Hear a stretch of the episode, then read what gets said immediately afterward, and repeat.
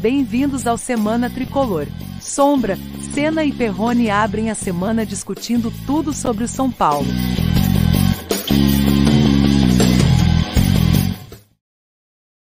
Muito bem, estamos aqui de volta. Segunda-feira, dia de Semana Tricolor, pelo canal do YouTube, youtube.com barra Semana Tricolor. Inscreva-se já, tá bom? É isso aí. Dando também boa noite para os nossos patrocinadores, a Infolan, a Sanfer, a Midstore e a Use 360. Você que está chegando, não esqueça de deixar o seu like, de se inscrever no canal Semana Tricolor. Já temos o nome. É muito mais do que um link. Agora já temos o nome no YouTube. Vamos dar aqui boa noite para os nossos colegas. Boa noite, Ricardo Sena. Boa noite, Daniel Perrone. Tudo bem? Tudo bom, tudo bem, Sombra, Daniel, todo mundo que está acompanhando a gente aí. Hoje tem muito assunto. A galera que vem acompanhando os episódios do Semana Tricolor aí hoje não vai se decepcionar, que tem muita coisa aí importante para a gente ouvir. E a gente vai falar rapidamente também do jogo contra o esporte. Certamente, certamente. Quem é o nosso convidado logo mais, Dani? Nosso convidado é muito especial, é o Júlio Conejeiro, que foi integrante da versão original, digamos assim, né? Da, do Conselho de Administração de São Paulo, né, a primeira versão do Conselho de Administração de São Paulo, ele era uma das cadeiras de executivo. Né? Você tinha lá o Leco, você tinha o, o Natel, você tinha o Júlio Casares e você tinha alguns executivos nas cadeiras. O Júlio vai explicar um pouco melhor para a gente como funciona um conselho de administração de empresas, porque ele é um profissional que participa ou participou de vários conselhos, né? Ele vai explicar um pouquinho melhor para a gente. E na prática, como funcionou isso e como funciona isso no São Paulo, né? Porque uma coisa é a teoria do conselho de administração, outra coisa é a prática. É, e tudo isso acaba estando relacionado a futebol empresa, né? Sociedade Anônima, Anônima do Futebol, bastidores do São Paulo, a política, todos os perrengues que a gente vive, né? Vamos falar sobre isso e ó, alertando vocês aí, viu? Gol do Atlético, gol do Atlético Goianiense sobre o Bahia. 1 a 0 Atlético Goianiense, tá? Então, 1 a 0 resultado que interessa sim para nós são paulinos. Afinal de contas, temos 45, mas ainda falta um pouquinho pelo menos um ou dois pontos para se livrar de vez da famosa fatídica zona de rebaixamento. Muito... Ô, Senna, conta pra gente aqui suas impressões sobre o jogo. São Paulo 2, Esporte 0, graças ao Volpe. Olha, graças ao Volpe. Sara também foi muito bem, Benítez que mudou o jogo, mas assim, o placar ele dá um alívio para a gente. É, nós chegamos aí aos 45 pontos, que ainda matematicamente não livram o São Paulo totalmente, mas dão aquele alívio. Mas o São Paulo teve dificuldades. Teve volume de jogo, o São Paulo mereceu ganhar. É, desde o começo procurou, dominou todas as ações, mas sofreu ali algumas, algumas ações ali do Mikael, principalmente, que o Volpe salvou muito bem, fez umas duas ou três defesas importantíssimas. Eu atribuo muito isso aí à falta de um volante de marcação, desde que o Luan saiu, a zaga fica muito exposta. Talvez o único jogador que a gente tem ali com essa característica para fazer isso seja o Gabriel Neves, que entra pouco. E, e aí isso expõe muito a nossa zaga, e daí a gente vê algumas falhas, às vezes, do Miranda, como aconteceu nesse jogo também. Os laterais marcam muito mal, e ali, principalmente na esquerda, ali, a gente teve alguns bons lances do esporte no primeiro tempo. Ganhamos, é, Caleri quebrou ali o jejum também, Sara apareceu bem na área, aquilo que a gente pede sempre. Então, agora esperar que o São Paulo consiga aí fazer um bom resultado contra o Grêmio fora, não para rebaixar os caras, a gente tem que pensar mais na gente mesmo, mas para o São Paulino passar um fim de ano um pouco mais tranquilo, um ano que começou tão promissor e que termina aí mais uma vez frustrante para todos nós, né? Agora, talvez uma das coisas mais importantes depois da vitória tenha sido a entrevista coletiva do, do treinador Rogério Ceni, né? É, foi emblemática, chamou bastante atenção. O que, que você achou das palavras do Rogério, Dani? Aliás, sobre tudo que ele falou, de uma forma geral, né? É, então, assim, em primeiro lugar, Sombra e amigos, é, o Rogério talvez, talvez não, eu acho que é, junto com o Murici, é o único profissional, né, técnico ou coordenador que tem envergadura para falar o que ele falou depois do jogo. Porque se fosse o, sei lá, se fosse o, o, o Renato Gaúcho ali, ele com certeza teria a orelha puxada pelos diretores, enfim. É, o Rogério viveu o São Paulo mais de 25 anos, né? O Rogério sabe quais são os problemas, o Rogério já, já veio. O primeiro cargo de técnico do Rogério foi o São Paulo, o Rogério foi demitido pelo São Paulo. Enfim, o Rogério passou por muitas experiências dentro do clube e ele sabe qual é a condição. E ele foi muito sincero, Sombra. Ele pegou e deu duas, dois caminhos. Ele só citou dois caminhos para um futuro melhor do São Paulo. Primeiro, o primeiro futuro é muito, muito difícil e só vai dar certo se realmente for executado, que é dois ou três anos com um, uma equipe muito simples, né? Com um grande desafio, porque o, o rebaixamento está muito mais próximo do que em décadas passadas, né? É, em décadas passadas a gente viu o Campeonato Brasileiro já com quatro que a gente já tinha quase certeza que iam ser rebaixados. Hoje em dia você não tem essa certeza de mais nada, né? É, vide aí o Grêmio que não tem crise, tem bons jogadores, é, tem uma boa gestão até onde a gente sabe e está aí perigando de cair, né? Pode até cair no jogo contra o São Paulo.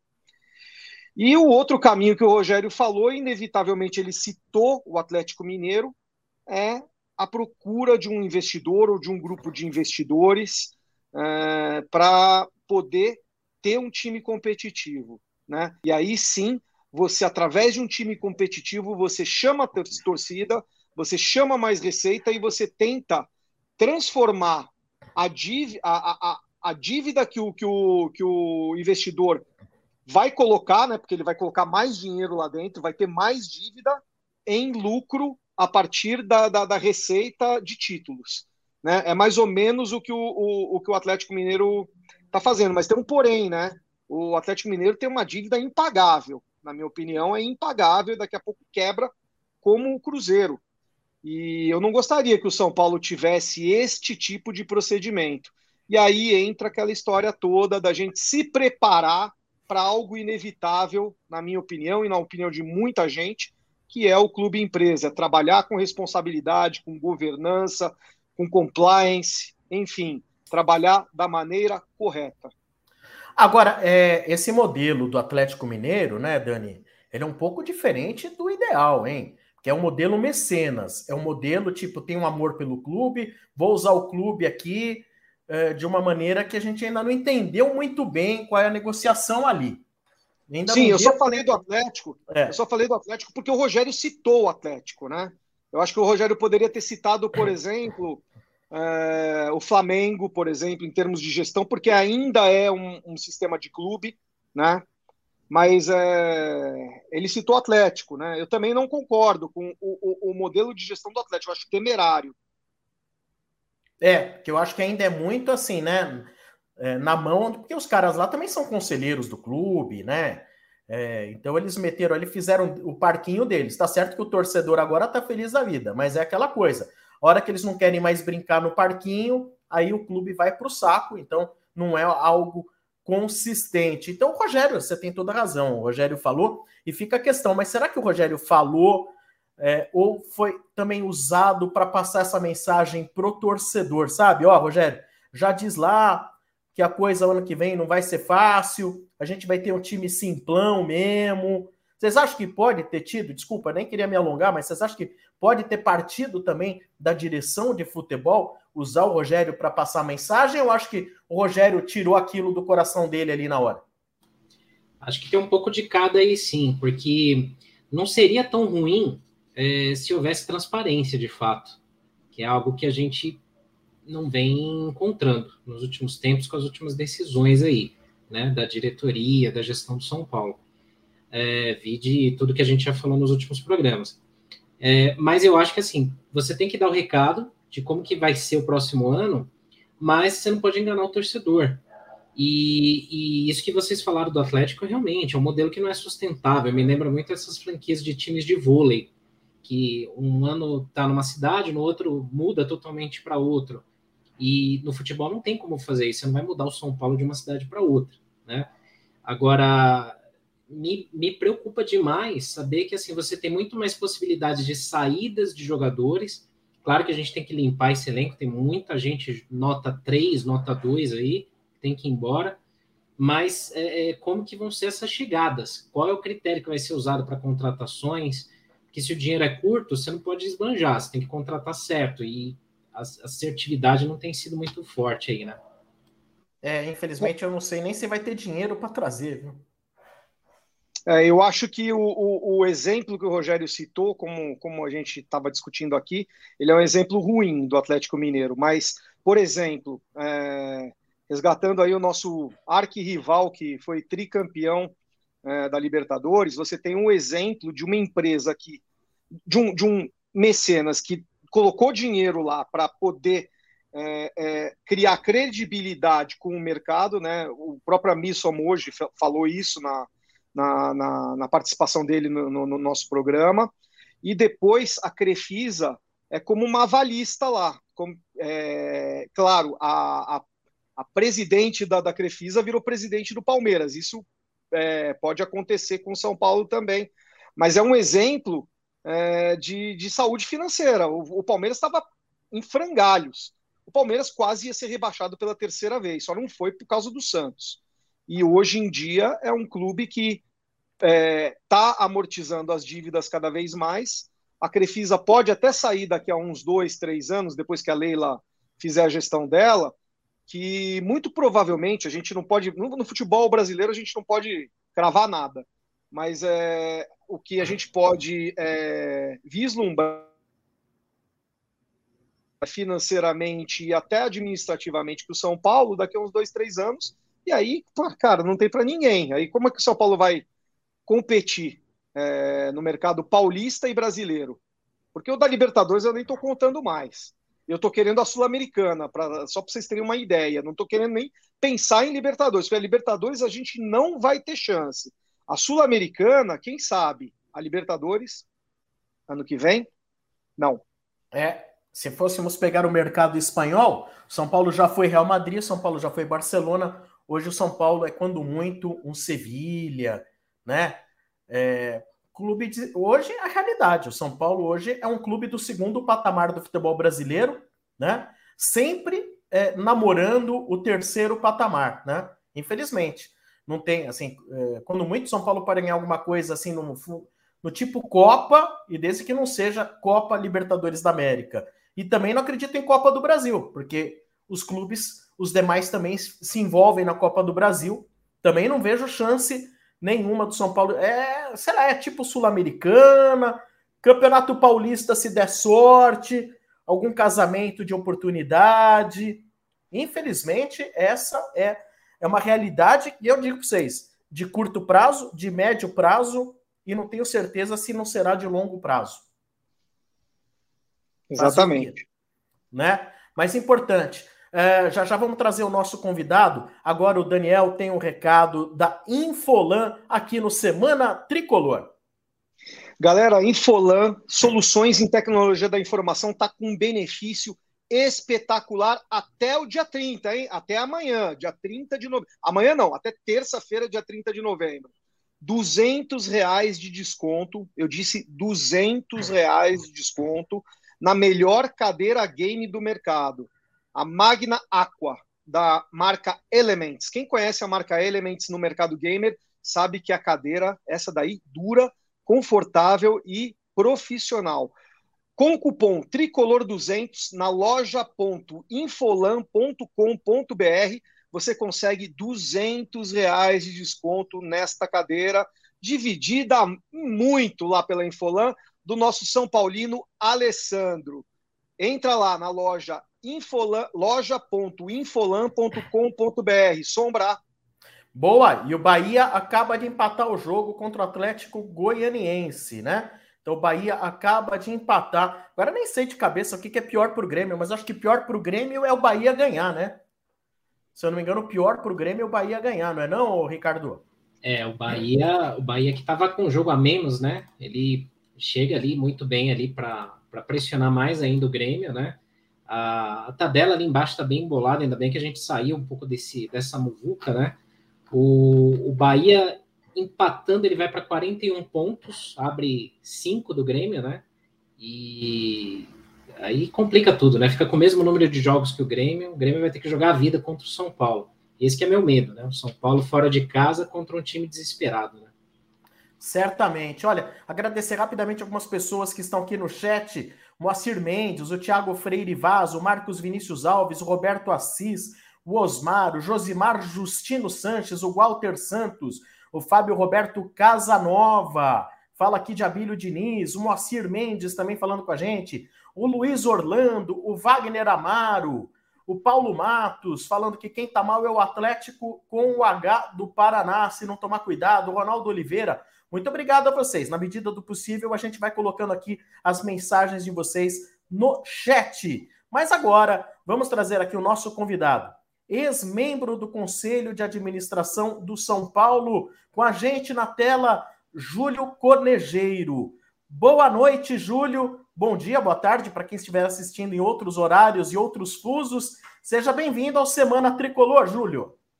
Obrigado, Sombra. Vocês me escutam bem? Bem, bem. Legal. Não, obrigado. Eu que, que agradeço a oportunidade, o convite. A gente já se conhece aí, a gente já, já conversou algumas vezes, já, já trocou algumas mensagens por WhatsApp. Você é sempre muito educado, muito, muito solícito. O Daniel, eu, eu conheço também de, de, de conversar pessoalmente, também de trocar algumas ideias por WhatsApp. O, o Ricardo Senna não conheço, um prazer e estou aqui à disposição de vocês, pensando. E, e, queria, na verdade, dizer e parabenizar pelo, pelo, pelo programa, porque eu acho que o que, que é importante o torcedor de São Paulo também entender é que o jogador é importante, o, o time é importante, o técnico é importante, o patrocínio, o campeonato, disputar título, o título é importante, mas a gestão também é uma parte muito importante de um clube de, de, de futebol. Então, estou super à disposição. Espero estar à altura do, do Amir e do Marcelinho, que foram os dois últimos aí que, que falaram eu assisti e foi muito legal. Então, espero poder estar tá, tá contribuindo assim como eles contribuíram bastante para a discussão. Legal, bacana. Dani, por favor, faça a primeira pergunta ao Júlio, sua primeira colocação. Júlio, boa noite, boa tarde, boa bom noite. dia, boa manhã. É, o torcedor, ele quer entender, antes de tudo, vamos dar um panorama para o torcedor do que é um conselho de administração, né? E foi uma, é uma novidade até para o São Paulo, né? Foi iniciado junto com o estatuto. Acho que você podia falar um pouquinho do panorama do que é isso no mercado né, corporativo.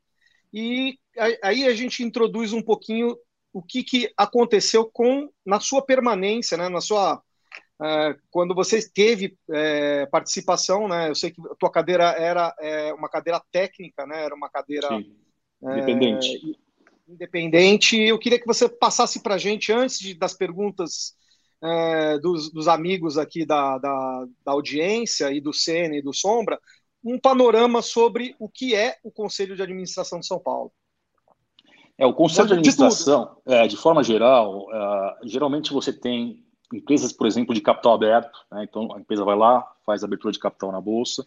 E, obviamente, quando você faz abertura de capital, você tem pessoas que compram participação nessa empresa, e dependendo do tamanho da participação, essas pessoas. Uh, você estrutura um, um, um, que se chama de conselho de administração para que essas pessoas participem da gestão né, e para que também saibam o que está acontecendo aí com o investimento que eles fizeram na empresa. Então, você tem empresas, por exemplo, de capital aberto, que vai lá, monta um conselho de administração, as, os sócios dessa empresa têm sua representatividade, tem a cadeira no conselho de administração. Uh, existem empresas também que não abrem capital, mas elas vendem um pedaço da empresa, né? elas criam ali uma sociedade, ela, abre, ela pega um, pedaço da empresa, ela vende aí para terceiro, para alguém no mercado, e aí também você cria um conselho de administração com o mesmo objetivo de uma empresa de capital aberto. Basicamente, o que, que é? é? é? você ajudar a gestão, né, o presidente, os diretores, uh, administrar a companhia, né, você fiscalizar né, se a companhia está tá indo para um caminho né, uh, no qual se programou, se planejou, uh, regras de compliance, regras de, de, ética profissional, futuro, mercado, concorrência, né, risco, oportunidade. Então, é uma gestão compartilhada uh, com, com, com a diretoria executiva, vamos dizer assim. Né?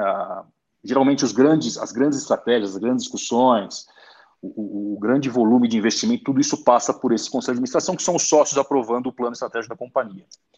Existem, existe também um modelo que, que, que aí geralmente o dono está lá, ele não quer abrir capital, mas ele quer preparar uma profissionalização. Geralmente ele, ele, opta também por um conselho consultivo, né? Que o próprio nome já diz, as pessoas que estão ali, ele traz algumas pessoas do mercado, né? E essas pessoas aconselham um, como administrar, como preparar a companhia para abertura de capital, movimento futuro, essa coisa toda. Então, basicamente, o conselho de administração é um conselho que apoia a gestão obviamente desafia, questiona, enfim, uh, diz quando está ruim, diz quando está bom, né? Uh, mas basicamente é um, é um, órgão de apoio ao, ao, ao, ao, diretor, ao presidente e aos diretores executivos da companhia, da, da ONG, da sociedade, da, da agremiação que for. E no São Paulo, é, qual é o tipo de modelo que foi adotado? E depois você pode, eu posso passar a pergunta para o Senna para ele é, avançar mais aí na, no quesito do nosso clube, né? É, eu acho que assim, o São Paulo, esse novo estatuto do São Paulo, ele foi um avanço tremendo, né, comparado com o estatuto anterior. Uh, e a criação do conselho de administração foi um ganho também bastante importante. É, obviamente, Perrone, assim, é, as coisas não mudam de uma hora para outra, né? É um processo de evolução, é um processo de, de, de maturidade, de melhoramento, enfim. É, mas o São Paulo, quando criou esse conselho, é, foi, São Paulo tem um conselho deliberativo com 240 pessoas, 260, 240. É difícil você você gerenciar, né, uh, com 240 conselheiros, com, uma, com, um viés muito político, tá? Então, eu acho que a criação do conselho de administração foi uma forma de ajudar o presidente e a diretoria, né? E também porque uh, o estatuto começou a, exigir uh, diretores profissionais de mercado. Né? Então, eu acho que a criação do, do, do, Conselho de Administração foi nesse sentido, de apoiar o presidente, apoiar os novos diretores, né? para que eles tivessem uma visão é, não somente do dia a dia do clube né? E, e, aquele impacto político, mas que tivesse uma visão, uma discussão mais de mercado. Né? Quer dizer, pô, como é que estão os nossos concorrentes? Como é que está o futebol no mundo? Como é que está o negócio na Europa? Né? É, que a gente está fazendo certo? Como é que está o orçamento? Estamos gastando certo? Pô, não conseguimos atingir a meta de, de, de faturamento em marketing, né? O que a gente vai fazer para consertar e para tentar diminuir esse rombo? Né? Então, eu acho que foi nesse sentido. Eu acho que tem um erro, esse conselho de administração ele tem um erro, que não foi um, um erro proposital ou, ou, de maldade, foi um erro que depois que eu entendi por quê, uh, que é o, o, conversando com as pessoas, com o próprio Marcelinho, o pessoal que elaborou esse, esse novo estatuto, não, não faz menor sentido e não dá certo o presidente do clube ser o presidente do conselho. Né? Ah, é mais ou menos assim, tipo, eu faço todas as leis e eu julgo se está certo ou se está errado. Né? Então, não cabe isso. Mas eu entendi, depois conversando com o Marcelinho, com o Ambiel, com uma série de pessoas que participaram da elaboração, de que foi uma tentativa de dar gestão ao presidente. O modelo de São Paulo é um, é modelo presidencialista. Né? É, então, a criação do, do, do conselho foi para dar suportar, mas que não tirasse né, a autonomia de gestão do presidente. Mas é muito difícil, porque o presidente, ele tudo que ele leva para o conselho, de alguma forma ele aprovou antes, né? Ele ele está de acordo com aquilo. Então levar isso para o conselho, né? E aí você chegar e falar não está errado, não pode ser assim, muda, uh, né? E aí quem decide é ele, né? O, o, só para entender como é que foi formatado o, o, conselho, o primeiro conselho de São Paulo, né? esse que eu fiz parte. Você tem nove conselheiros o presidente do clube, né, na época o Leco, o vice-presidente, na época o Roberto Natel, um membro indicado pelo Conselho Consultivo, e o Conselho Consultivo no São Paulo é o Conselho dos ex-presidentes e os ex-presidentes do Conselho Deliberativo, então esse é o Conselho Consultivo. Então o Conselho Consultivo podia indicar um candidato, eles indicaram Pimenta. Três conselheiros eleitos pelo Conselho Deliberativo, e aí foi Júlio Casares, Silvio Médici e Adilson Martins e três conselheiros chamados independentes, que seriam conselheiros que, que vieram do mercado, enfim, que não tivessem nenhuma ligação política, não, que não fossem conselheiro, enfim, diretores do, do clube. Uh, e aí eu fui convidado pelo, pelo Leco, o Raí foi convidado, e o Saulo de Castro Abreu, que era o secretário, o chefe das secretarias do, do governo Dória, se não me engano, 2017 era o Dória. Alckmin Dória, acho que era Dória. Né? Então, esse, esse foi o primeiro conselho uh, de administração de São Paulo. Né? Uh, eu, eu, na verdade, em, em, abril de 2017, o Leco me ligou Uh, ele falou, olha, Júlio, eu queria que você viesse aqui no Morumbi para a gente conversar. E eu falei, ah, tudo bem, amanhã eu tô aí e tal. Fui lá e ele me convidou para ser membro do conselho como membro independente, né, conselheiro independente. Uh, eu, obviamente, assim, eu, eu, sempre participei, né, desde 2000, muito mais da, da, da, vida de São Paulo, da política, da vida de gestão. É, e eu sempre me vi, sempre me coloquei à disposição para ajudar. Eu nunca quis ser diretor, nunca quis ter cargo, futebol, marketing. Eu sempre quis ajudar na discussão de modelo de gestão. Eu trabalho há 30 anos no mercado farmacêutico, em grandes empresas multinacionais e também empresas locais, sempre em cargos de marketing comercial. Ultimamente, nos últimos sete anos, como presidente de, de empresa. Né? Hoje eu estou aqui no Equador, eu, eu moro em Quito, eu, eu toco toda a operação da companhia aqui uh, no Equador, e mais recentemente eu, eu peguei um pedaço aí da América Latina, menos Brasil e México, eu toco todos os outros países. Então eu sempre fui um executivo de mercado. E, e quando o Leco me convidou, eu era presidente de uma companhia, eu, trabalho numa companhia multinacional americana, uh, e a gente tinha uma sociedade no Brasil com duas empresas locais. E eu respondia para um conselho de administração. Então eu sabia como que era esse modelo, né? E antes eu também já tinha trabalhado com uma empresa brasileira que a família decidiu uh, sair da, da operação, ir para o conselho, profissionalizar toda a companhia e ir para o conselho de administração. E eu fui convidado para trabalhar nessa empresa já na, na, etapa profissional. Eu não era o presidente da companhia, mas eu era um diretor de unidade de negócio e todo mês eu tinha que ir lá no conselho mostrar resultado, qual era meu plano, como é que eu estava em relação ao plano, estratégia, futuro, né, mercado. Então eu me sentia muito confortável em ser um membro do conselho de administração porque eu tinha isso. E eu falei, bom, eu vou e, e, vou ajudar os meus companheiros, porque poucos ali tinham experiência de conselho, eu falei, vou ajudar meus companheiros a, a entender qual é a dinâmica de um conselho de administração. Né? E foi isso que eu tentei fazer. Né? Eu, eu uh, cara, é, você toma pedrada de todo mundo, né? Até hoje, de vez em quando, tem uns amigos que falam assim: ah, você também é responsável, você estava lá e não fez nada, tal, né? É, depois a gente, a gente discute um pouco disso aí. Mas, assim, eu tenho absolutamente a consciência tranquila de que eu puxei ao máximo a regra para cima para que a gente pudesse ter uma discussão inteligente, estratégica, saudável do São Paulo e não coisas menores aí é, que fogem totalmente do papel do Conselho de Administração. Então, basicamente é isso. Assim, é, foi assim que surgiu o Conselho. Eu acho que foi um ganho tremendo, apesar de eu achar que não faz sentido o presidente do, do clube ser o presidente do conselho, né? Mas é, foi, é, foi, foi um avanço, foi um avanço. É, não, eu, eu acho que a gente perdeu um pouco da oportunidade de fazer muito mais, a gente acho que fez muito pouco. Eu acho que mesmo o conselho de administração, e aí quando você tem o presidente do conselho, o presidente do clube, acaba virando uma extensão da sala do presidente. Aí começa novamente a ter um viés político, né? Porque o indicado acaba falando assim, pô, ele me indicou, eu não vou né, ir contra, então vira um grande pacto de mediocridade. Né? Então, assim, é... infelizmente, eu acho que o Estatuto Novo, uh, ele, ele, como eu falei, ele é um avanço, mas eu acho que a gente não soube lidar com ele da forma adequada. E o Conselho de Administração, a mesma coisa. Legal, deixa eu até aproveitar e complementar aqui. Boa noite, Júlio, bem-vindo aqui. Obrigado por ter aceito o convite.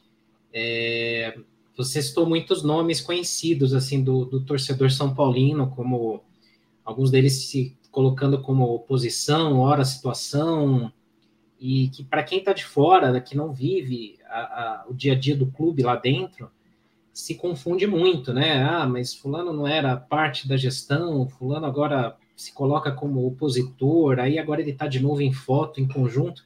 E essa coisa política toda, ela, ela deixa o torcedor muito irritado, muito confuso, né? Você sendo um dos poucos de fora, né, um executivo de mercado que participou desse conselho de administração, é, eu queria entrar um pouco mais em detalhes para saber um pouco mais no dia a dia. Você se sentia ouvido? É, você, vocês sentiam transparência nas informações que eram passadas para o conselho? Porque, por exemplo, o fato de ter muita gente de dentro da gestão atual, naquela até então, né? É, para quem está de fora, pode imaginar, poxa, mas muita coisa não, de, não deveria aparecer 100%.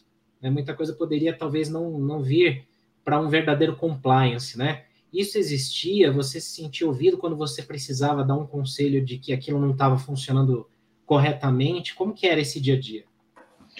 É, o dia a dia, assim, é, que nem eu falei, né? O início sempre é um pouco mais complicado. Quer dizer, você imagina o Leco, ele nunca presidiu um conselho de administração. Roberto também nunca foi vice-presidente de um conselho de administração. Você tinha algumas pessoas ali, o, o Saulo de Castro Abreu participava de conselhos, porque o governo tem participação em empresa, então o Saulo sabia como funcionava essa dinâmica. Eu acho que o Rai nunca tinha participado, é, o Júlio também não, o Silvio não, não sei, e, e, o Adilson também não. O, o, que não invalida a indicação deles, eu acho que eles poderiam contribuir efetivamente, porque o Júlio é um cara de mercado, né, televisão, o Silvio era um cara também de mercado, o Adilson é um cara muito bom financeiro, que hoje ele, você tem uma ideia, ele comprou a empresa que ele trabalhava, que era uma empresa que estava com dificuldade, ele acabou comprando, ele transformou a empresa hoje numa grande empresa, está tá super bem. Esse é um cara que eu acho que pode contribuir muito com o São Paulo, ele tem uma visão super interessante de mercado, tem uma visão financeira muito boa. Então tinha um time ali que eu achava realmente que a gente podia fazer uma transformação, né? Sair da discussão política, né, do conselho deliberativo, aquela coisa toda do clube, e trazer para a gestão. Né? É, o início sempre um pouco mais complicado. Na verdade, a primeira reunião foi uma reunião institucional, foto, é, diploma, carteirinha, aquela coisa que, que, que, muita gente gosta. E aí a segunda reunião eu falei assim, bom, eu vou começar a tentar ditar o ritmo aqui para ajudar esse pessoal a entender o que a gente precisa fazer aqui como conselheiro. Né? E eu falei, olha, a gente tem que ter uma agenda.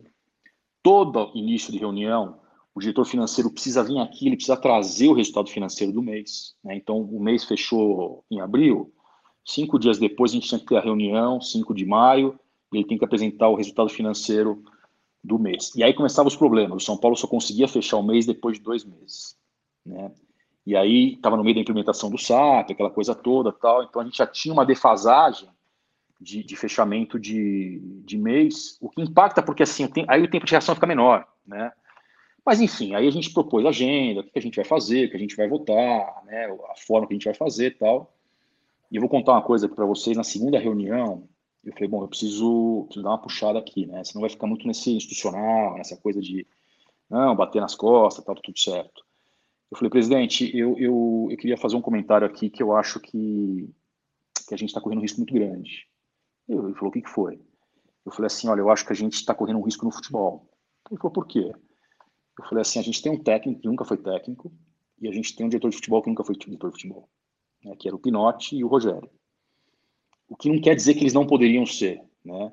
O que eu estou dizendo aqui, presidente, é que a gente precisa ter alguém para ajudar essa gestão. Né? É, Rogério é novo, eu acho que tem um super potencial, mas ele nunca foi técnico. O Vinícius Pinotti, que é um cara de mercado, conhece, excelente. Até ele ficou bravo comigo, porque ele achou, pô, você quer me derrubar, não sei o quê. Eu falei, não, eu quero que você tenha uma ajuda, eu quero que você tenha, de repente, um Murici, um Paulo Tuori, um Alexandre Matos, alguém que possa te ajudar aqui nesse momento que é novo para você, né? Ninguém vai lançar um produto no mercado e coloca um, um, diretor de marketing ou um gerente de produto que não tem experiência com marketing para lançar produto, né? Você pode pegar um cara talentoso e colocar, mas você precisa colocar alguém para fazer um coaching, para ajudar esse cara a desenvolver o, o, departamento, o projeto, a estratégia. E o Leco olhou para mim, tipo, pô, você, cara, o que você está falando, cara? Você, eu te chamo para você vir me ajudar você me taca essa pedra logo de cara na segunda reunião. Mas eu queria ali mostrar que esse é o papel do conselheiro, é você trazer para a discussão os pontos que podem colocar o clube em risco, seja financeiro, seja esportivo, seja legislação, seja qualquer outra coisa, né? É... E aí você fica numa situação que você começa a ser o chato da reunião, né? E eu falei, pô, não interessa, eu vou ser o chato da reunião e toda reunião eu vou porque eu preciso mostrar para esse pessoal de que, é assim que a gente vai fazer e vai ajudar o Leco, na verdade. Né? É, bom, tanto que em 2017, o que aconteceu? Né? A gente passou uma situação bastante difícil, liderando também uh, a segunda divisão e acabou que o Rogério saiu, o Vinícius saiu, enfim. Né? E aí veio o Raí, aquela coisa toda, o Raí que era membro do Conselho de Administração, e eu me lembro que quando o Raí foi indicado, eu falei, Raí, você está um ano aqui com a gente, você está vendo tudo as mazelas que acontecem, tudo que é feito de errado, pelo amor de Deus, não vai me repetir. Ele, não, pode deixar, tal. Enfim, não funcionou muito também. É... Mas assim, desculpa, é, acabei fugindo um pouco da tua pergunta. É, mas não, não, não, não era 100% transparente, os, os contratos importantes não vinham. É, eu pedia todo mês de que o pessoal do marketing das outras áreas viessem na reunião do conselho e apresentassem a sua estratégia. Eu lembro que, pô, a gente estava lendo o resultado financeiro de um mês e aí era, era mais ou menos, vai, setembro. É, eu, eu não sei exatamente as datas, mas era, era como setembro. E aí o, o, o marketing tinha uma obrigação no orçamento de captar 40 milhões de reais. Estou falando de números só para a gente ter uma, uma noção, não são exatos. A gente tinha que captar 40 milhões, o marketing tinha que captar 40 milhões de reais em, em patrocínio. Cara, em setembro tinha sete. Eu falei, bem, o diretor de marketing precisa vir aqui na, na reunião seguinte do conselho, ou a gente convoca uma extraordinária, ele vem aqui, ele apresenta por que sete, por que ele não vai chegar no 40, porque ele não ia chegar no 40. Se em setembro tinha sete, a não ser que, pô, dezembro tivesse alguma coisa ali que. Né? E ele tem que explicar o que, que ele vai fazer, ou para cobrir esse buraco, ou para diminuir, ou para nos falar qual é o número. Né? Cara, não foi. Demorou três meses, nada de aparecer. E eu, pô, mas cadê o cara do marketing? Enfim. Então, assim, não foi fácil, as coisas não vinham muito fácil. Uh, muitas coisas já vinham decidido, ou já contratos já decididos, assinados, porque. Uh, e, e, até entendo, tem razão. Assim, você também não pode esperar um mês para aprovar um contrato de um jogador ou qualquer outra coisa que você precisa decidir na hora, que senão você perde. Né? Mas eu acho que tinha meios de comunicação da gente avaliar, ou se não, e outra, ninguém toma a decisão de contratar um jogador, ou, e nem acho também que o conselho é responsável por decidir se contrata esse jogador ou não, mas ele tem que ter um entendimento de para onde a gente está caminhando em termos de orçamento, essa coisa toda. Então isso não vinha com tanta clareza, e sempre com a desculpa de que, pô, não dá para esperar o conselho, tem que aprovar, isso aí senão eu perco a oportunidade e tal. Então ficava nessa, nesse enxugar gelo aí, e é difícil, cara, porque também começa a ter um, esse viés político que eu te falei, né? Então, na hora que você tem que aprovar alguma coisa, é, o pessoal fica com um certo receio de, de ir contra o pedido do presidente, porque, pô, ele me colocou aqui, ele é da, da mesma chapa, é, quero estar bem com ele e tal. Então, eu muitas vezes era o, o juntamente com o Roberto, que, que, que voltava junto, geralmente, uh, comigo, e, e, não porque era, era alguma coisa combinada, mas porque entendia que aquilo realmente era uma discussão que não fazia sentido e que não era o melhor para São Paulo.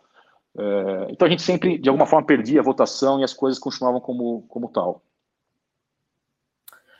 Júlio, deixa eu até botar aqui alguns pontos em cima daquilo que você já falou. Eu queria elencar umas coisas em cima disso, te questionar. É, você disse, né?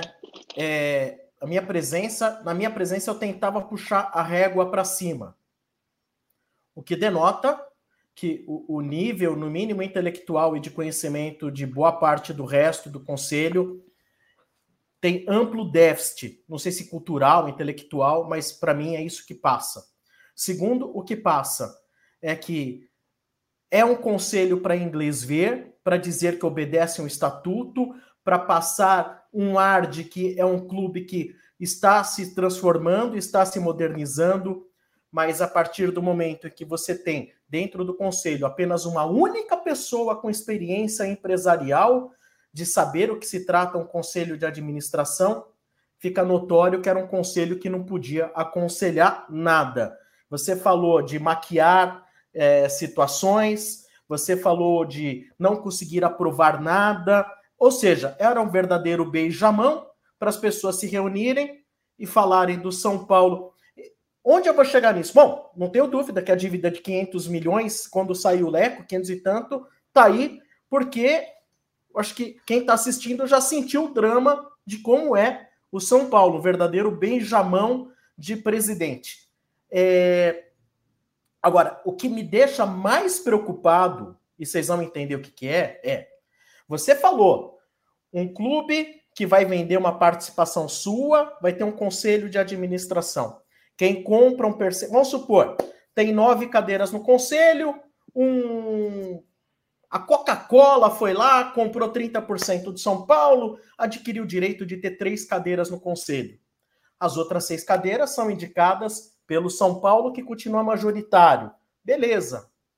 Vocês sentiram o drama que, de repente, essas seis cadeiras podem ser preenchidas pelos mesmos incompetentes que estão preenchendo hoje ou que compõem em grande parte o Conselho do São Paulo, de maneira que o São Paulo tem um DNA hoje tão pobre e tão ruim que nem transformar em clube empresa talvez possa salvar. E, é, desculpa, é um desabafo no formato de pergunta, e se você vê assim. É, não, Sombra, eu acho que. Você... Desculpa, Ricardo.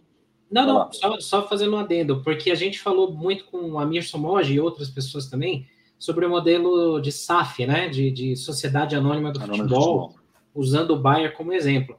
complementando o que o Sombra falou, a gente vê que assim o modelo dos, de SAF no São Paulo atual não funcionaria, porque você teria, como ele falou, a Coca-Cola ou outros interessados comprando um grupo minoritário de cadeiras e os mesmos, uh, vou usar uma palavra aqui, é. inúteis, né? Mas inúteis profissionalmente, assim, porque eu não conheço pessoalmente, fazendo as mesmas coisas. É, é isso, né?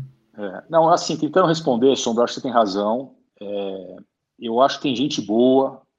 E assim, vamos entender, tá? É, não é só o Conselho de Administração. Eu acho que Conselho Fiscal, Conselho Consultivo, Conselho Deliberativo, é, o Conselho, o, o, o Conselheiro de São Paulo, seja ele de qual conselho, precisa entender o seguinte: ele tem um papel fundamental no futuro desse clube. Né? O investidor, ele compra futuro. Né? Se você não tem futuro, né, por que, que o cara compra ação de uma empresa? É, ele espera que a empresa construa um futuro e lá na frente essa ação dele valorize. Né? Então, se você não tem claramente a construção de um futuro, ninguém vai entrar. Né? É, quando eu entrei no conselho, assim, o Júlio não é um cara é, desprovido de inteligência. Ele não, chegou a diretor de, de, de, empresas grandes como à toa. Né? O Adilson, que eu, que eu tenho um respeito e acho que esse cara é um cara que a gente devia estimular muito, que ele participasse mais ativamente da, da gestão ali do São Paulo. Eu sei que ele tem empresa dele, enfim. Mas o Adilson era um financeiro brilhante. É o cara que sentava em cima do caixa e falou: não quero saber se o Murici ou quem é que é o jogador. Não vai ter, porque não tem dinheiro para pagar. Né? E não deixava sair dinheiro do caixa. Né? É, o Saulo é um cara de governo, quer dizer, não é bobo. Então, assim, eu, eu, eu, eu realmente acreditava. É um processo, não é. Eu, essa empresa que eu te citei no começo, né, de que a família foi para o conselho, até os familiares entenderem qual é o papel deles como conselheiro, demorou. Eu recebi a ligação do dono, ele me dizia assim: olha, é, eu sei que o presidente não gosta que eu fale diretamente com os diretores, mas eu quero falar com você que eu acho que tem que fazer isso, isso, isso. E eu lá e falava assim, chefe, escuta, o cara me ligou. Ele falou assim, cara, não, se ele quer, ele vai ter que se posicionar na reunião do conselho de administração. Então foi um processo também de evolução. Hoje a empresa tem conselheiros, vice-presidente do Itaú, cara de, de, banco dos Estados Unidos, quer dizer, é um conselho avião. Né? Então eu achava que também a gente ia passar por um processo também de entendimento de qual é o modelo e como que a gente tinha que trabalhar. Mas não aconteceu, porque o lado político influi muito. Então, assim, o próprio Pimenta, que é um cara que eu não conhecia, acabei conhecendo no conselho, respeito muito, o Pimenta tinha vez que ele se omitia de votar, porque ele, assim, eu não concordo com isso, mas eu também não quero criar um problema aqui para o presidente e tal. Então, é, é, aquilo que eu falo, acaba virando um grande pacto de mediocridade, quer dizer, é, eu finjo que, que, que aprovo, você, e fica essa coisa que, que não caminha. É, e com relação às empresas, assim, eu, eu, eu, tem quatro pilares que eu lá no conselho eu batia muito, que eu, que eu achava que a gente tinha que focar. Porque não adianta você focar em 500 coisas, tem que focar em, em poucas e realizar essas coisas e depois ir para as próximas, né?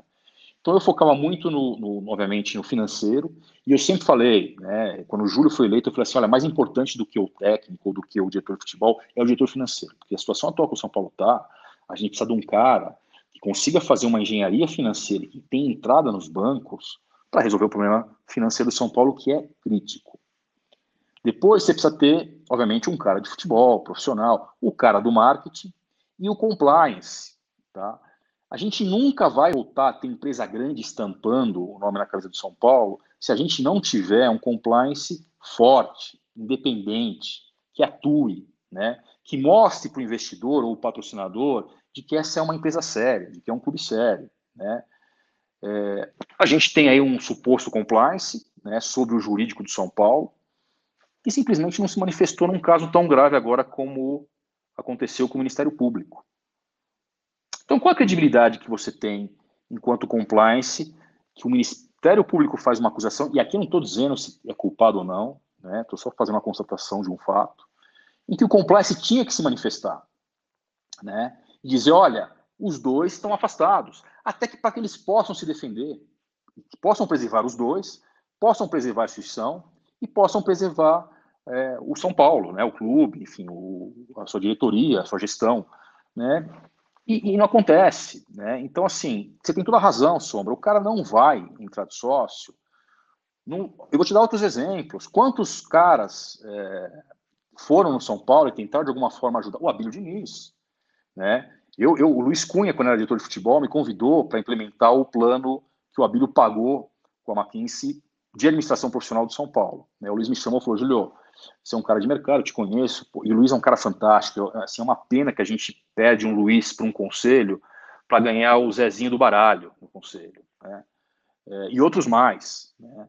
É, ele me chamou e falou assim, olha, eu quero que você seja o, o diretor aqui do futebol profissional, associar o diretor, uh, não o principal, mas o diretor que vá com uma única missão. Eu, eu, não tinha nada a ver com futebol, com, com a gestão, contratação, nada disso.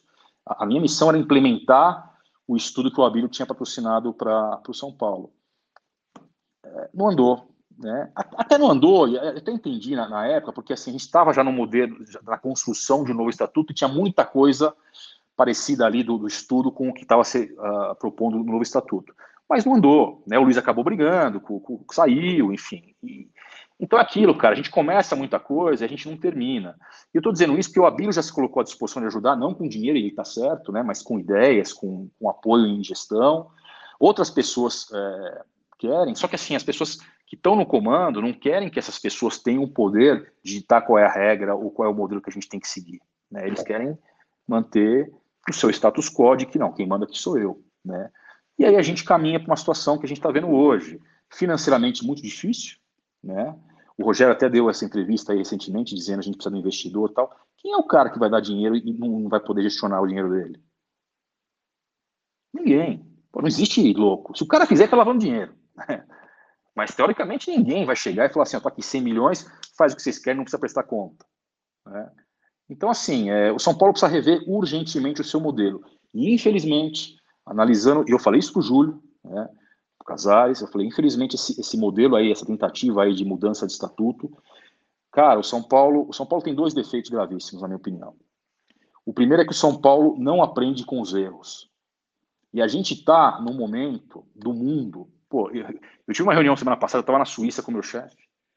Eu estava discutindo um plano com ele, eu falei assim, cara, eu acho que isso aqui tem grande chance de não dar certo. Ele falou, então vamos fazer. Eu olhei e falei, pô, assim, como não, eu acho que não vai dar certo, nós vamos fazer. Ele falou assim, é, porque errando a gente descobre como fazer certo. Então faz, que a gente vai ver como é que deu errado e vamos consertar para dar certo. Então você errar não é problema. Né? Eu sou de uma época, eu entrei na, na, na indústria, se você errasse alguma coisa ali média, grande, você era demitido. Hoje não, as empresas estimulam você a errar para você descobrir como é que você faz certo. O São Paulo erra e não aprende, ele repete os erros. Né? É, e outra coisa, né? O São Paulo tem toda essa questão de, de, de, de não de, errar e não aprender com os erros. E o São Paulo dirige o carro olhando no retrovisor. O São Paulo não olha para frente, ele olha para trás. Né? E quando eu olho esse modelo de, novo estatuto, é, um, é, é voltar para o modelo que não deu certo. Né? Em 2000, em 2000 eu fui convidado para participar lá, ajudar na eleição, era o LEC contra o Paulo Amaral. Quando eu cheguei lá, eu olhei e falei assim, nossa, cara, nós vamos estar com um problema sério no futuro. Isso aqui, isso aqui vai, vai criar um problema, porque o modelo do São Paulo, ele estimula o, o, o envelhecimento né, do, do conselho. E aí eu falei, pô, isso aqui... E outra coisa, nós vamos ter um choque de geração logo, logo. Né? E é o que a gente está vivendo hoje. Né? O São Paulo expulsa todo cara novo, competente, né, que tenta ajudar, porque ele parte do princípio de que chegou agora e não pode sentar na janelinha. Né? O Marcelinho, quando foi eleito para o conselho, eu escutava os, os conselheiros falar assim, os sócios, pô, esse cara não sabe onde é a piscina. Desde quando você precisa saber onde é a piscina do clube para você fazer parte de um conselho e ajudar a administrar? Né? Marcelo, que é, um, que é um brilhante advogado, e outros mais, Mansur, que é um cara que eu tenho uma admiração. Você pode até discutir, Mansur, né, alguns pontos se a favor ou contra, mas o Mansur, junto com o Rodrigo de Castro, porra, eles estão fazendo um trabalho brilhante com a SAF. Então você deixa de ter um Rodrigo, você deixa de ter um Luiz Cunha, você deixa de ter um Mansur, você deixa de ter outros tantos mais, porque é um modelo super envelhecido e que não admite gente nova chegar e propor novas ideias. Né? É uma ciumeira e aí o clube chega nesse ponto que chegou. Né? É, eu acho que, que, que, o que desandou foi, foi o ano em que. Porque, assim, é, é preciso reconhecer também que o Leco, no início, ele, ele, ele começou a enxugar a dívida. Eu estava lá, ele começou num processo de entrar dinheiro, venda de jogador, alguma coisa, ele metade abatia a dívida, metade ia para o futebol, e a dívida foi abaixando. Eu lembro que quando eu sentei, ela estava em torno de 230, 40 milhões, ela chegou a 170. Aqui é a dívida que eu falo com o banco, com o empresário, né? não é a dívida com o imposto com o governo, que isso já foi negociado, você vai pagando todo mês. Mas essa dívida foi diminuindo. E para minha surpresa, quando o Raí assumiu, né, estava lá o Raí, Pássaro, Leco, o negócio estourou. E assim, eu fiquei absolutamente abismado como executivo, de, e eu não estava mais lá, e aqui eu não quero dizer se também, né, eu, eu saí no, em outubro de 2018, isso foi em 2019. São Paulo fez um orçamento de dar, sei lá, um milhão de reais de, de, de lucro. São Paulo deu 100 milhões de prejuízo. Qualquer conselho de administração, qualquer conselho sério, pô, se eu vou na minha empresa, eu faço um plano no começo do ano e falo assim, olha, um milhão de lucro, tanto de faturamento, aí eu chego em dezembro, eu falo assim, ó, eu dei 100 de prejuízo, o presidente do conselho pega o telefone, liga para a segurança, fala, fecha, chama a polícia, que esse cara vai sair daqui preso. É. Mas isso não acontece porque todo mês o cara está ali acompanhando e ele não deixa chegar nesse ponto. O Conselho de Administração de São Paulo deixou. Né? Então você vê que, cara, é, é, é difícil porque as pessoas não têm a consciência de qual é o papel delas enquanto conselheiro, seja deliberativo, seja fiscal, seja consultivo, seja administração. E, e, eu tá queria, certo. Deixa eu uma coisa rápida, Sombra, desculpa atropelar um pouco, mas como que era formada essa dívida do, do São Paulo até então, quando, quando você participou, Júlio? É, porque a gente sabe que tem dívidas que são mais urgentes, né? Com bancos, juros a curto prazo, que são mais graves, outras são para frente, outras são jogadas para outras gestões, antecipam-se cotas de TV e tal. É, como que era formado isso na época que você. E se você tinha acesso a isso? Não, a gente tinha. Então, basicamente, a gente tinha. Se tinha uma coisa que é preciso reconhecer, a gente recebia todo, todo mês o, o resultado financeiro com atraso, mas recebia. Era que você olhava ali, você chamava o diretor financeiro. Né? Uma coisa que eu consegui implementar foi que todo mês o diretor financeiro fosse lá e explicasse o resultado do mês. Então, quando você tinha alguma dúvida de uma linha ali que não estava muito clara, você pedia, abre essa linha para mim que eu quero entender o que está acontecendo aí. Então, basicamente, era dívida com banco, né, e aí juros, empresário de jogador, justiça trabalhista, você tinha dívida com DSV, né, com CT, né, DSV, com CT, você tinha dívida com a polícia, você tinha dívida com, enfim, é, Clube dos 13, né, é, então, basicamente, era esse tipo de dívida. Basicamente, assim, o grosso era ex-jogador, empresário e banco, né? Tá certo. Então, Júlio falando a respeito da composição da dívida do São Paulo àquela altura e parece que não mudou nada. Daniel, antes de você fazer a próxima pergunta para o Júlio, por favor, dê o seu recado do Instituto Sanfer. Sombra, Instituto Sanfer, iSanfer é um dos patrocinadores que eu mais gosto aqui do programa porque é sobre educação. Instituição sem fins lucrativos que visa o desenvolvimento do ser humano, potencializando seu desempenho e bem-estar. Entrem no site institutosanfer.com.br, vejam os cursos, são todos certificados, alguns até internacionalmente.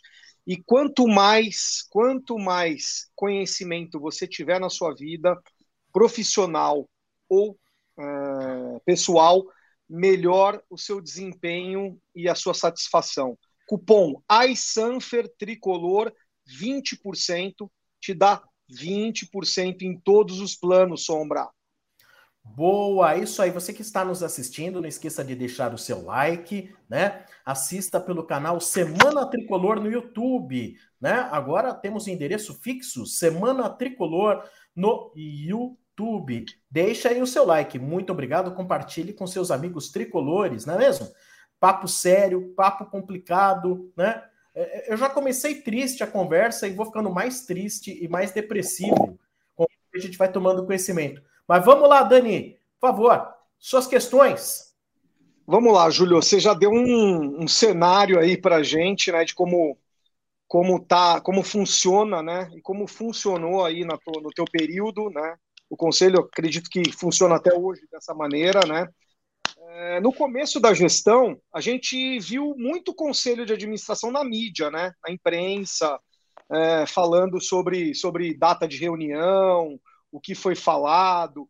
E hoje em dia, na, na, na nova gestão, na gestão do Júlio, a gente não vê mais esse, é, é, esse conselho de administração na mídia. Você primeiro, uma pergunta um. Você tem é, é, conhecimento de, de como está hoje em dia esse conselho de administração e se ele está funcionando?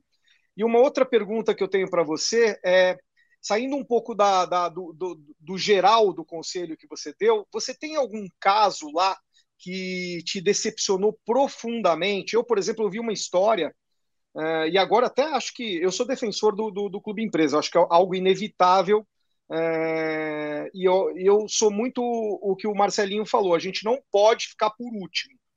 A gente não precisa ser o primeiro, o pioneiro, é, mas a gente não pode ser o último também. Vai, vai ser muito prejuízo para o clube. Você viu alguma história sobre clube empresa dentro do Conselho de Administração de São Paulo? Bom, primeira pergunta: o Conselho de São Paulo na, na gestão do Júlio existe. É, mas eu não, eu, não, eu não tenho informação se ele tem se reunido, e realmente a gente tem escutado muito pouco. Então, não, não sei se está muito ativo ou não. Né? Deveria estar, né? porque a situação de São Paulo é bastante difícil, eu acho que tem algumas pessoas ali de mercado, enfim. É, mas não sei. O segundo, o próprio Raí teve, teve. Foi interessante porque o Raí ele estava ele tava comentando com a gente que ele estava fazendo um curso na UEFA que é um, que é um curso só para ex-jogadores, né? Porque ele começou a falar do curso e eu falei, pô, legal isso, né? Até pensei, falei, pô, de repente, quando estiver mais tranquilo, mais para frente, eu posso fazer, porque era muito interessante. Era um curso da UEFA e eles, cada semana do mês, eles iam visitar. Então, eles foram na NBA para ver como era o modelo da NBA. Aí, o mês seguinte, eles foram na Alemanha para visitar os estádios da Alemanha, para ver como é era o modelo, porque a Alemanha é reconhecida como os melhores estádios do mundo, enfim. Uh, eles estiveram na Holanda, na Heineken, para conhecer como era o marketing da UEFA, da, da Champions League, perdão. Uh, então, porra, era, era super legal. E, e, e, ele, e ele tinha o, o caso Bayern de Munique, e, e, ele se colocou à disposição para apresentar para a gente o caso.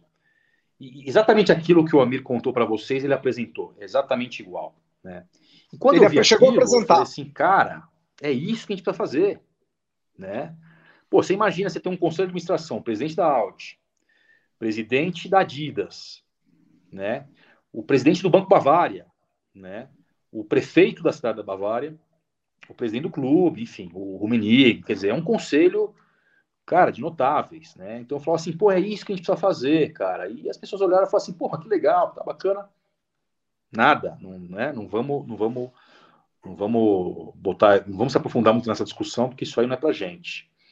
Uh, e também teve o caso do, do, estudo que foi feito pela Deloitte, né, é, da, da, da, criação da, do Clube Empresa, né, uh, que era para ser discutido no Conselho de Administração, e quando foi para ser discutido no Conselho de Administração, tiraram da pauta, e aí o, foi nomeado o, o ex-presidente Pimenta para analisar o projeto, e praticamente isso foi engavetado, sentaram em cima e, e não caminhou.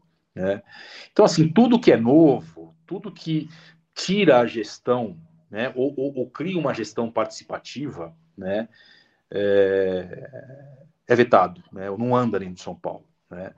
E, e agora, novamente, a gente está numa situação aí de talvez ter uma mudança aí de estatuto de que piora, né, fica, fica menos aberto ainda. O próprio Conselho de Administração, nesse modelo né, que querem implementar, ele, ele vira um mini Conselho Liberativo, porque ele vai de 9 para 11 posições, só que ele tira os independentes de 3 para 2, né?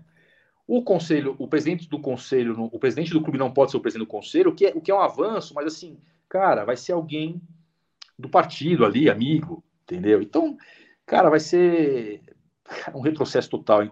A gente vem ampliar o número de pessoas de fora, de mercado, né?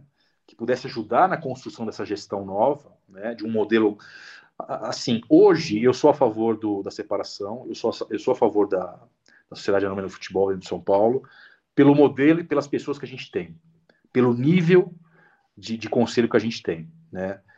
Mas você não precisaria fazer isso, você poderia fazer uma série de coisas se você tivesse a oportunidade, a mentalidade de uma gestão profissional. O Leco perdeu, e eu falei isso para ele, a chance, porque o, Leco não tinha eleição, reeleição. O Leco ia ficar lá, ele estava dois com o mandato tampão lá do Carlos Miguel, e mais três, então ele não tinha reeleição. Era a hora que ele tinha que consertar o São Paulo. Né? E como o Bandeira fez no Flamengo, o Bandeira saiu sem nenhum título. Saiu inclusive xingado pela torcida. Cara, na final do Peru contra o River, o Bandeira entrou em campo e foi aplaudido. Eu tenho uns amigos, né, aqui no Equador tem, tem, tem, tem uns flamenguistas, eles foram. Os caras falam que quando o Bandeira entrou no campo, ele foi aplaudido de pé, porque a torcida hoje reconhece que o Bandeira fez todo um esforço para que a administração do Flamengo fosse uma administração muito mais profissional do que era. Né? Então o Leco, ele perdeu essa oportunidade. E no afã de ganhar título, 2009 explodiu uh, financeiro, caiu aí em seguida uma pandemia em 2020, juntou um rombo milionário de 2019 com uma pandemia em 2020, a bomba atômica explodiu as contas do São Paulo. E pode se preparar que dificilmente esse ano também não tem um prejuízo grande dentro do São Paulo. Então, assim, a gente precisa começar a pensar em, em, em modelos diferentes, senão a gente vai ter problemas muito sérios. O São Paulo, Daniel, assim, a gente. Eu, eu sempre falo, né, cara, a, vamos discutir reeleição, vamos discutir os três anos. Eu concordo, eu acho que três anos é pouco. Eu, eu topo discutir, de repente, quatro, cinco anos sem reeleição, porque eu acho que a reeleição ela, ela é nociva para o clube. Ela faz a, a, a, operação, ela faz a gestão parar quase que um ano por causa de uma eleição. Então eu sou contra a reeleição, mas eu, eu acho que de repente quatro anos é, é alguma coisa a se discutir. Vamos discutir conselho de administração, enfim, vamos. Agora, cara, a forma que está sendo feita, eu acho que é super nociva para o São Paulo. Assim, eu não vejo nada, nada de positivo nesse movimento. O clube vai ficar mais restringido a poucos, né? Uh, vai ficar mais fechado, uh, vai ficar menos democrático. E assim, cara, a gente não é possível que a gente vai ter que sofrer um golpe duro para poder reagir depois, e aí pode ser tarde, porque a situação financeira do clube é bastante difícil. Diga aí, Ricardo, sua questão. É, uh, pensando em tudo isso, assim, Júlio, uh, a gente fica imaginando assim com a cabeça de, de empresário, de, de, quem empreende, né? É, você não tem como investir num clube, né, que funciona dessa forma. É que nem a gente fala, né? Mesmo que tivesse tudo certo, é, a mulher de César não basta ser honesta, né? Ela tem que parecer honesta, ela tem que claro. mostrar que está fazendo certo, né?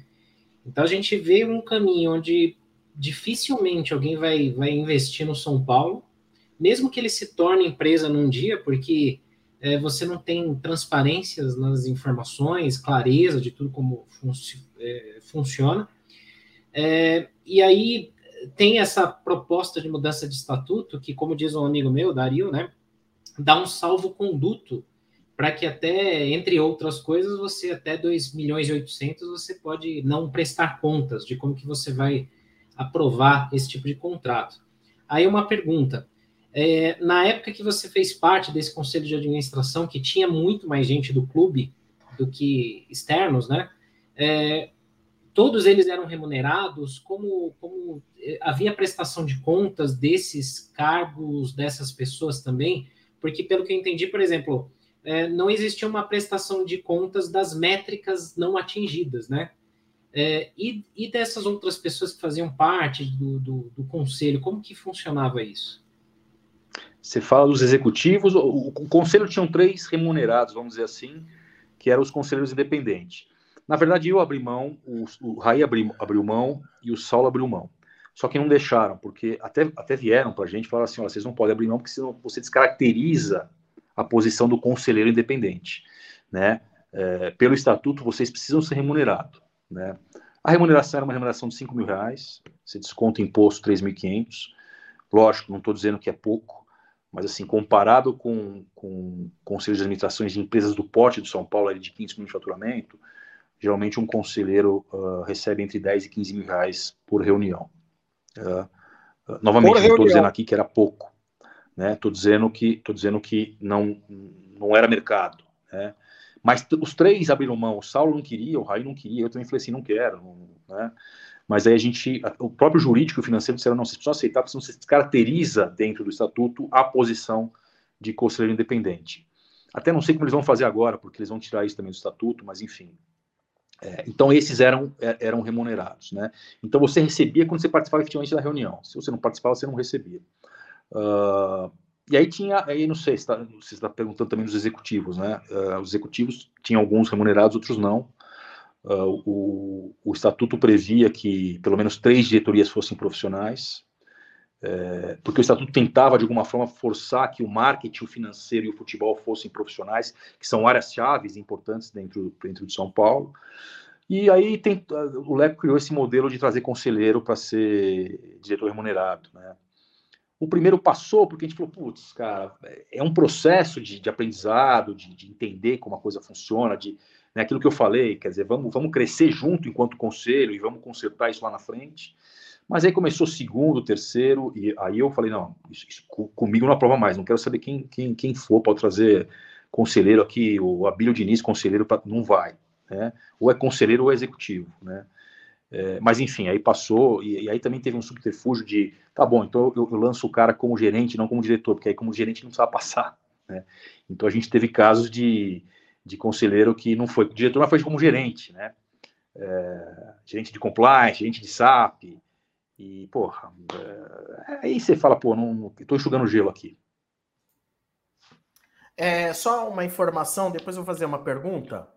É, eu fui investigar aqui hoje o conselho de administração que enxuga gelo é composto pelo Júlio Casares, o vice-presidente do clube, o Harry, Harry Massis, Massis Júnior, um conselheiro indicado pelo conselho consultivo, que é o Pimenta, um conselheiro eleito, né, que vem do conselho deliberativo, o Adilson Alves Martins, que já foi citado pelo Júlio, conselheiro eleito José Alberto Rodrigues dos Santos, Conselheiro eleito Vinícius de Medeiros Cardoso Leite. E conselheiros independentes, Luiz de Alencar Lara, que eu acho que é do meio publicitário, uh, o Marcelo Giovanetti D'Arienzo, que eu não faço a menor ideia de quem seja, e o Ricardo Fleury Cavalcante de Albuquerque. Esses são então os conselheiros independentes do São Paulo. Uh, Júlio, é, me diz uma coisa: seria justo dizer, então, porque a gestão atual fala: olha, temos uma dívida enorme, temos uma dívida enorme. Mas seria justo dizer que a gestão atual, na figura até do Júlio Casares, tem cumplicidade nesse bolo de dívida que chegou, uma vez que ele também fazia parte do conselho de administração, continua sendo do conselho de administração e nunca houve nada transparente para o torcedor mostrando que o São Paulo estava um verdadeiro Titanic? Sombra, eu, eu assim, eu, eu, acho que não, porque assim, é, a mesma informação que eu recebi, o Júlio recebia, os demais recebiam, muitas vezes os contratos já haviam definidos, assinados. É, o roubo financeiro, não e sim, vai, vamos dizer o seguinte, porque eu, eu não estava em 2019, mas assim, se eu estou em 2019 e eu vejo aquilo, eu levanto a mão e falo assim, não, para. Tá? Eu não participo disso. Né? Porque o cara, para ter cento e poucos milhões de, de rombo no final, porra, é, é, é 10 por mês. Quer dizer, chega uma hora que tá 60, você já tem que levantar a mão e falar, para, para, presidente, o que está acontecendo? É, chama o Raí, chama não sei quem, cara, isso não pode acontecer. Né? Então eu acho que o, o modelo né, de, de, de, das informações não serem tão claras, né, as coisas virem pós-fato, uh, me faz crer que não é 100% responsável. Mas, assim, se eu estou no Conselho de Administração, por exemplo, em 2019, e eu vejo esse buraco sendo criado, eu, eu levanto a mão e falo assim: ou vocês mudam, ou eu saio, e porque, assim, meu nome está aqui, né? O, conselho, o membro do Conselho de Administração também é responsável por muita coisa ali. Então, assim, eu saio, tchau, e vou e falo, estou saindo porque, cara, esses caras vão destruir o São Paulo. Né? É, então eu acho que o, o, Júlio, o Júlio poderia ter sido um pouco mais duro, não só o Júlio, né? O, o Silvio, o Adilson, é, o Saulo, enfim, quem estava lá, o Leco, o Leco não, porque, enfim, né, aquilo que eu falo é não existia contraponto quando você tem o, o presidente do conselho, o presidente do clube. Mas eles tinham que ter levantado a mão e dizer para, para, para, porque isso vai dar, vai dar um problema é, e não foi feito. Então, sim e não, vai, vamos dizer assim. Acho que minimamente tem que levantar e falar assim: eu não fico aqui. É, eu, eu não vou colocar meu nome num conselho que aprova uma dívida de 100 milhões, assim, um estouro de 100 milhões, assim, em um ano. Isso não existe, né? É, acho que era o mínimo que ele teria que ter feito. É, você não pode falar, mas eu vou falar. Todos omissos para não perderem a panela do conselho, né? A panela política. Todo mundo cala a boca porque amanhã todos eles estarão juntos em prol de uma campanha política que os possa eleger, né? Tinha que chegar era na mídia e falar, olha, o que está acontecendo no São Paulo é um descalabro, é um absurdo. Tinha que botar a boca na mídia. Mas se fizesse isso, aí não ia ter voto para se eleger posteriormente, ia se queimar perante o conselho. Se queimar perante esse conselho do São Paulo é um elogio. É um elogio. Se queimar perante essas pessoas é um verdadeiro elogio que você pode ter na vida, na minha opinião. Dani, vamos dar o recado da Meat Store e na sequência pergunta para o Júlio. Vamos lá, Meat Store Sombra, um novo jeito de se comprar carnes. Você pode comprar toda a carne do seu churrasco, do seu jantar, do seu fim de semana na internet sem precisar é, ir até o supermercado e nem é, fazer aquela escolha que você pode olhar uma carne, achar que tá boa e no final ela não tá legal. A Meat Store faz isso para você. O Márcio, fundador e São Paulino, vem de uma família de açougueiros desde 1960, trabalha com isso. Vende Vessel, Bassi, Patagônia, carnes uruguaias. E eles têm frete grátis para São Paulo a partir de 200 reais e para Grande São Paulo a partir de 350 reais. Entra no site meatstore.com.br, lá tem o desconto, o cupom para você da, do Semana Tricolor. Faz esse teste porque você vai gostar. Eu faço isso no churrasco com meus amigos e recomendo. Sombra. Boa, Dani. Agora a tua vez aí. Vamos lá. Júlio, minha, minha última pergunta. É, é, eu já ouvi de muitos amigos são paulinos aí, conselheiros, é, torcedores dizendo que é, a mudança no São Paulo, difícil, como você falou, é, enfim, engessado, é, a, a, mudança do São Paulo tem que vir de fora para dentro e não de dentro para fora. Se você concorda com isso, é, me dá uma opinião é, sobre como essa mudança teria que vir de fora para dentro no São Paulo com pressão com programas como esse do, do, do Semana Tricolor, é, falando na mídia tudo que tem que ser falado, tudo que está correto, tudo que não está correto. Que tipo de pressão é, a gente pode fazer como torcedor, como jornalista, como conselheiro, como sócio, né, para que a gente possa reverter essa situação de comodismo, na minha opinião, de comodismo político. Dani, eu, acho que são, são vários caminhos, né? Eu acho o caminho da, da, do questionamento dos conselheiros. Eu acho que todo mundo que conhece aí um ou dois conselheiros e todo mundo conhece aí. Obviamente, como o Marcelo, todos a gente sempre fala, quer dizer, não é um movimento violento, mas é um movimento de cobrança, né? É, eu acho que esse é um caminho.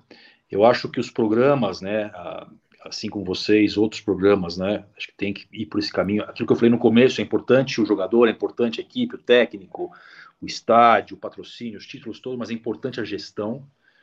Eu tenho um amigo que é torcedor do Cruzeiro, ele é de BH, e ele fala: Putz, Júlio, se eu soubesse que a gente estava indo pro buraco, e, cara, eu tinha, juro por Deus, invadido aquilo lá, e porque ele também era membro do conselho, enfim.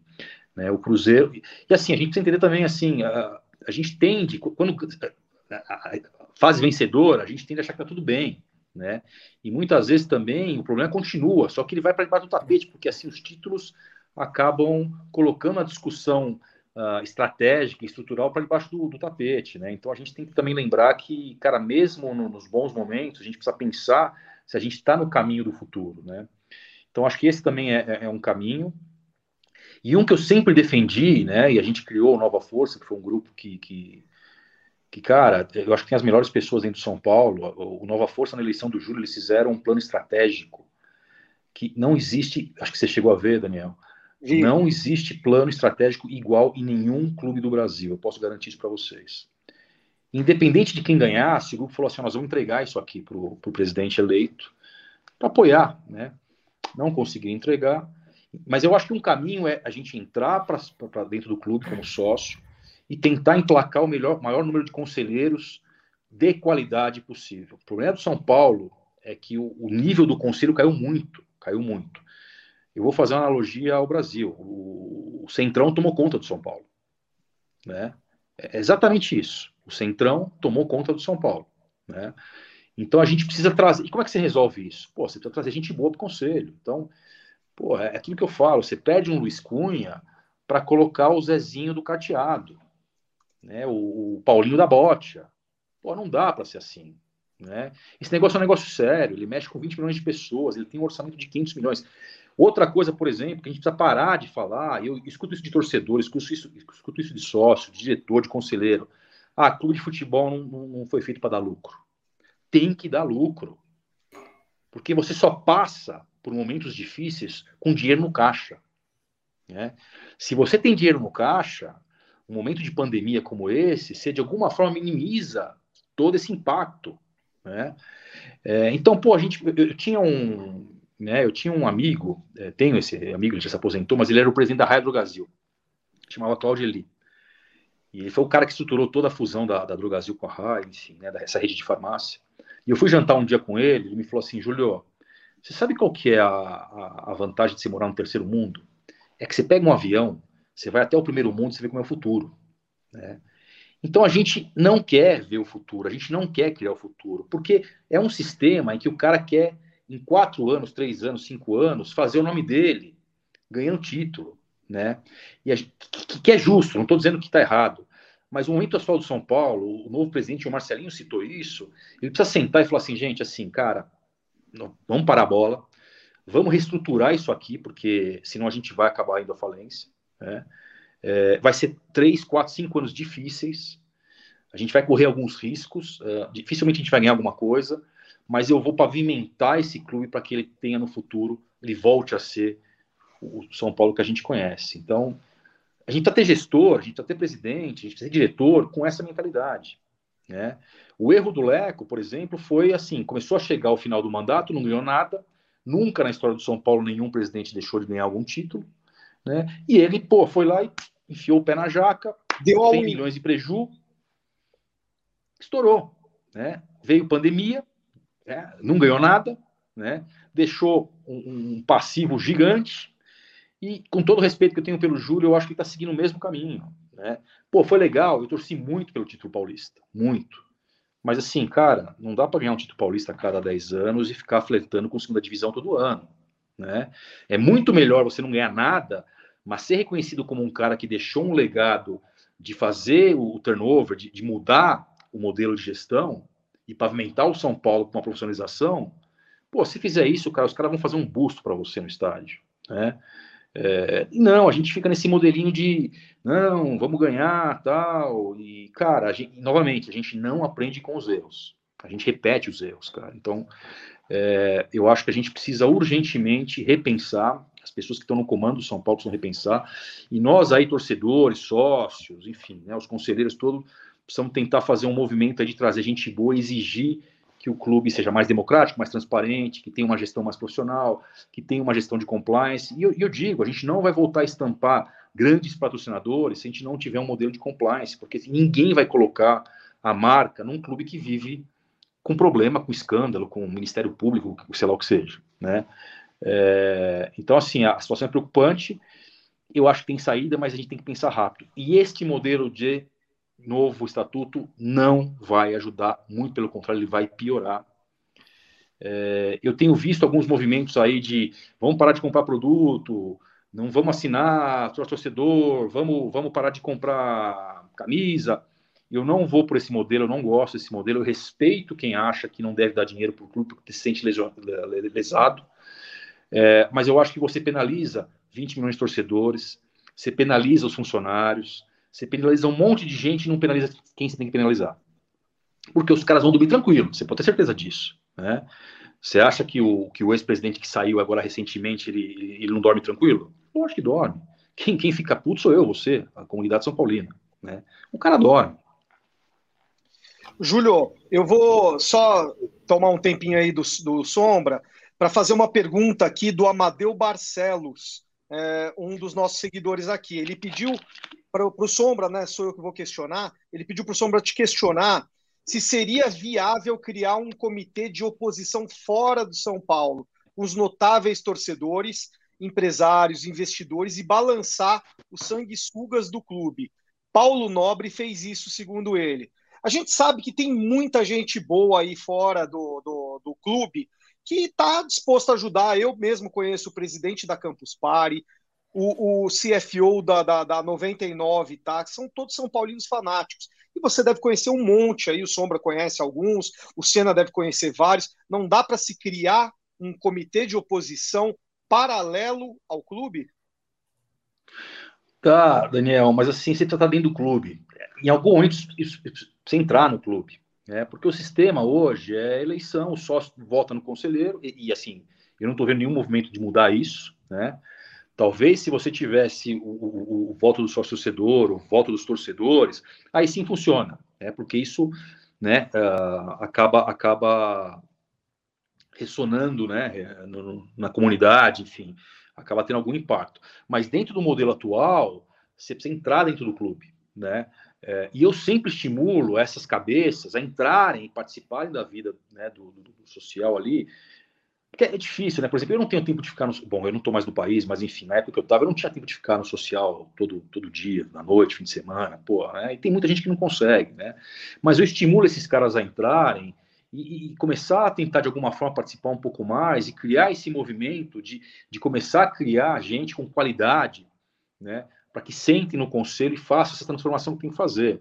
Eu acho que o barulho é importante, eu acho que é mais gente né, cobrando aí pelo, pelo, pelo, pela melhoria, pelo modelo, pela mudança do modelo, mas eu acho que em algum momento isso tem que entrar para dentro do clube, né, porque precisa votar e precisa eleger conselheiros que não seja aquele cara que paga churrasco né, durante três uh, meses aí antes da eleição e aí acaba sendo votado e eleito para sentar numa cadeira. Cara, eu tenho, eu, eu tenho uma lembrança que, para mim, é o, é o maior exemplo de como a gente está perdido nesse sentido, né? É, teve um ano que o teve uma reunião do conselho em dezembro, era a última reunião do ano, e aí resolveram dar um panetone para cada conselheiro. Então o cara entrava ali, preenchia lá a presença, pegava o panetone. Você acredita que assim, teve 150 pessoas que pegaram panetone para a reunião ficar 80? O cara saiu de casa, pegou o carro, ou qualquer outro transporte que seja, foi, assinou a lista de presença, pegou um panetone e foi embora. Cara não ficou para discutir o que era mais importante e que ele está lá para discutir, ele foi eleito para isso, que era o São Paulo, né? Então, assim, cara, é qualidade, é aquilo que eu falei, é o centrão. A gente está com uma qualidade muito ruim, né? Eu lembro que quando eu, eu comecei a analisar, eu, eu, questionava, pô, mas o, conselho, o, o conselheiro vitalício, para que, que existe isso? Mas você sabe que eu descobri que aquilo era uma coisa que funcionava bem para o São Paulo? Porque era gente justamente, mas naquela época o modelo era outro. Era gente que, por exemplo, pô, Daniel é um cara legal, São Paulino, bem sucedido, Sombra também, o Senna também. Vamos trazer esses caras como vitalício, né? Eles entravam para o conselho e logo se tornavam vitalício, porque era uma forma de você ter uma qualidade bloqueando a subida do social, né?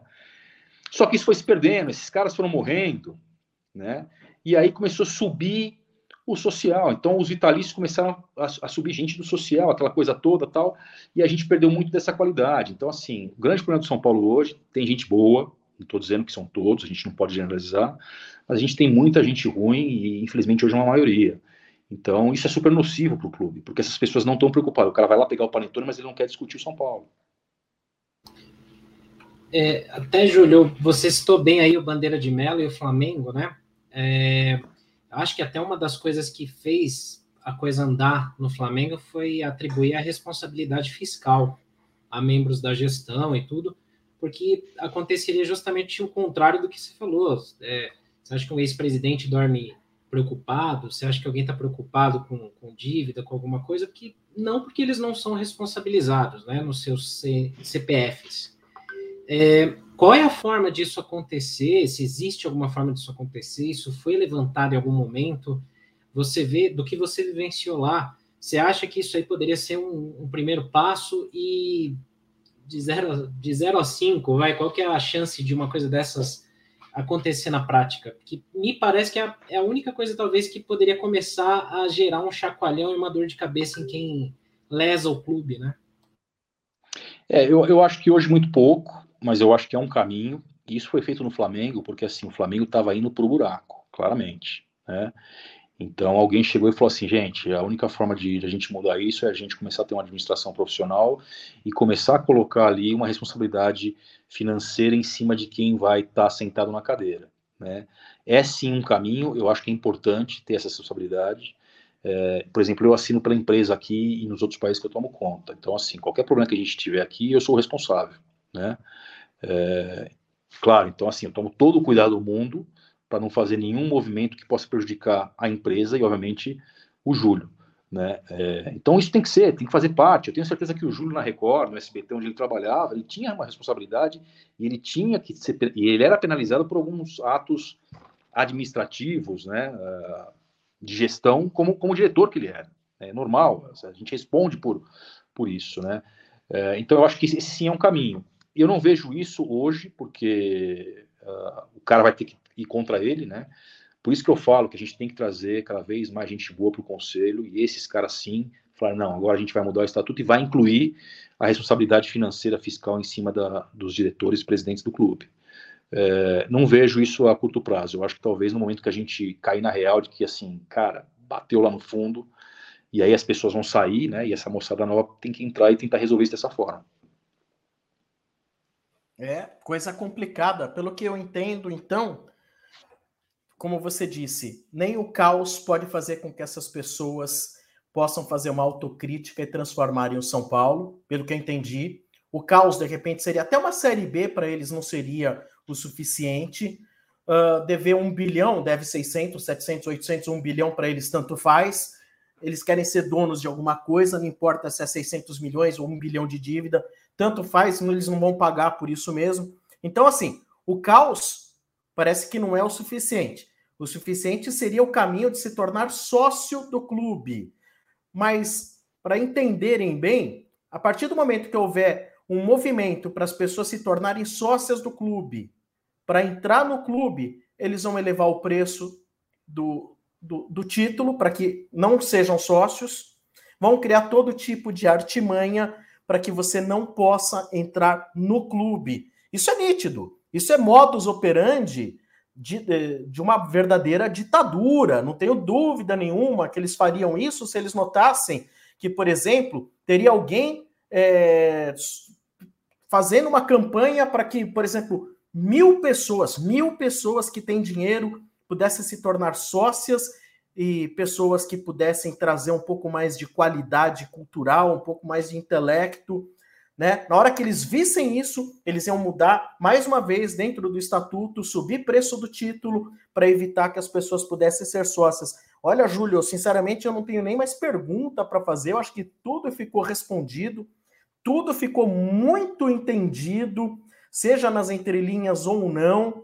Ou seja, é desesperadora a situação do São Paulo Futebol Clube. E tudo passa é, por uma questão de DNA né? Infelizmente, eu sou de uma geração como talvez você, o Daniel, o Ricardo é mais novinho aí, o Ricardo é uma criança perto da gente.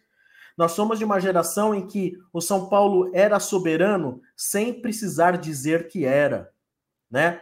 Hoje ele não é soberano de porra nenhuma, mas bate no peito porque são medíocres tentando se colocar num patamar que não lhes pertence eles só podem bater no peito e gritar para dizer que é. Quem é soberano nunca diz que é.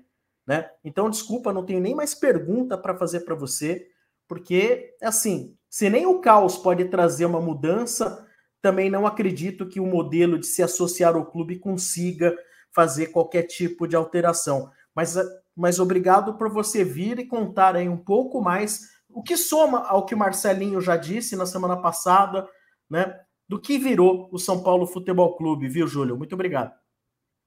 Não, eu que agradeço, Sombra. E assim, é, cara, a, a, luta tem que continuar, né? Eu acho que é, o Belmonte agora recentemente aí na, na, na, saída do Daniel Alves ele falou que ninguém é maior que o São Paulo, né? Então acho que é importante também os, dirigentes entenderem de que se eles querem fazer o bem para o São Paulo, se eles querem tornar o São Paulo de novo um time referência no Brasil, na América Latina, porque não no mundo, eles precisam mudar muita coisa e não vai ser com esse novo estatuto que isso vai acontecer, vai piorar. Né? Uh, eu acho que Laudo Natel, ele deixou um legado que foi o estádio do Morumbi. E todo mundo hoje fala do Laudo como o grande patriarca, né, uma das figuras mais importantes. Né? Eu acho que. Eu, eu, eu, semana passada eu mandei uma mensagem para o Júlio, falei, porra, Júlio, pensa direito nessa questão do estatuto e tal.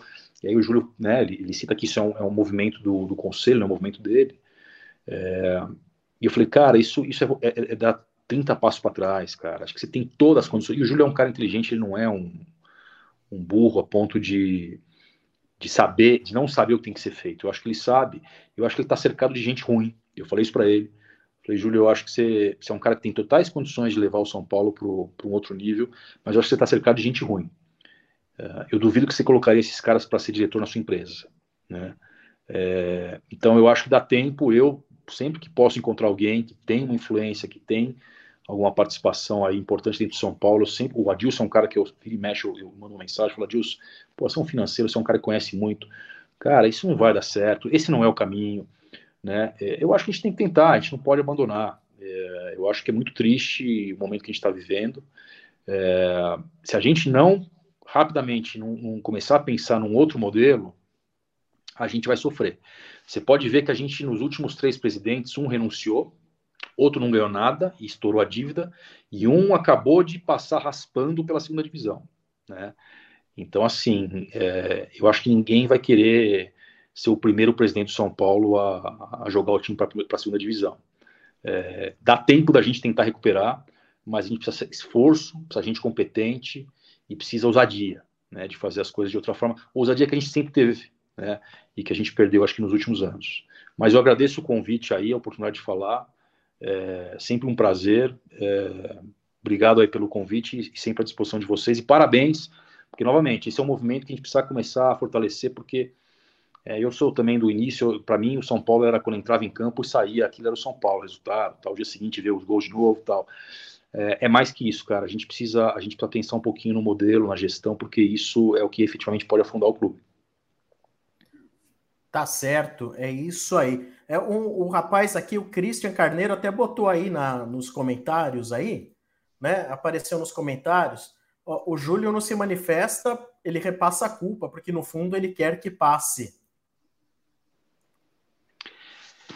Ah, pois é, eu acho que ele tem uma influência política de, de vetar isso, né? Enfim, eu, eu, concordo, eu concordo. Eu acho que o Júlio ele é uma liderança política hoje no São Paulo, ele foi eleito presidente, né? Uh, todo presidente tem uma liderança política. Né? Ele tem a caneta na mão, ele tem todo o movimento que ele pode organizar no sentido de querer fazer a coisa de uma outra forma. É... Vamos ver. Né? A história vai nos dizer lá na frente quem estava com razão. Legal. Obrigado, viu, Júlio? Não sei se o Dani quer complementar mais alguma coisa. Ricardo, por favor, fiquem à vontade.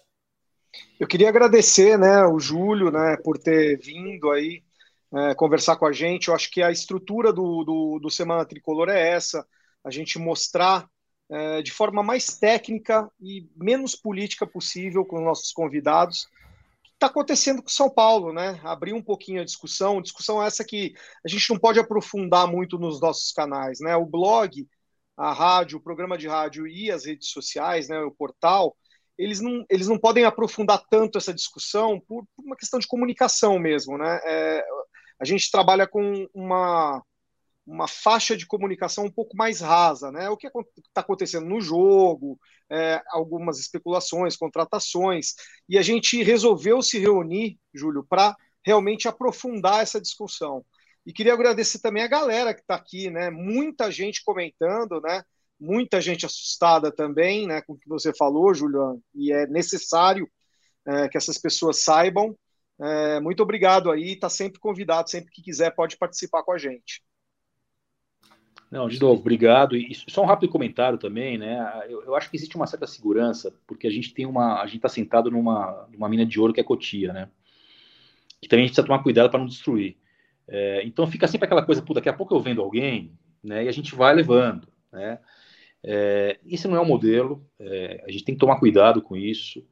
É, a gente tem hoje aí, por exemplo, um Sara, vai, vamos dizer aí que talvez seja a pessoa mais fácil aí de uma venda. Os caras lá fora não são bobos, eles olham e falam assim, putz, esses, caras, esses caras não têm um tostão, esses caras não estão pagando salário, Né? Então, um jogador que você poderia vender por 30 milhões de euros, vai vender por 5, no desespero. Né? Isso também vai acabando com Cotia. Né?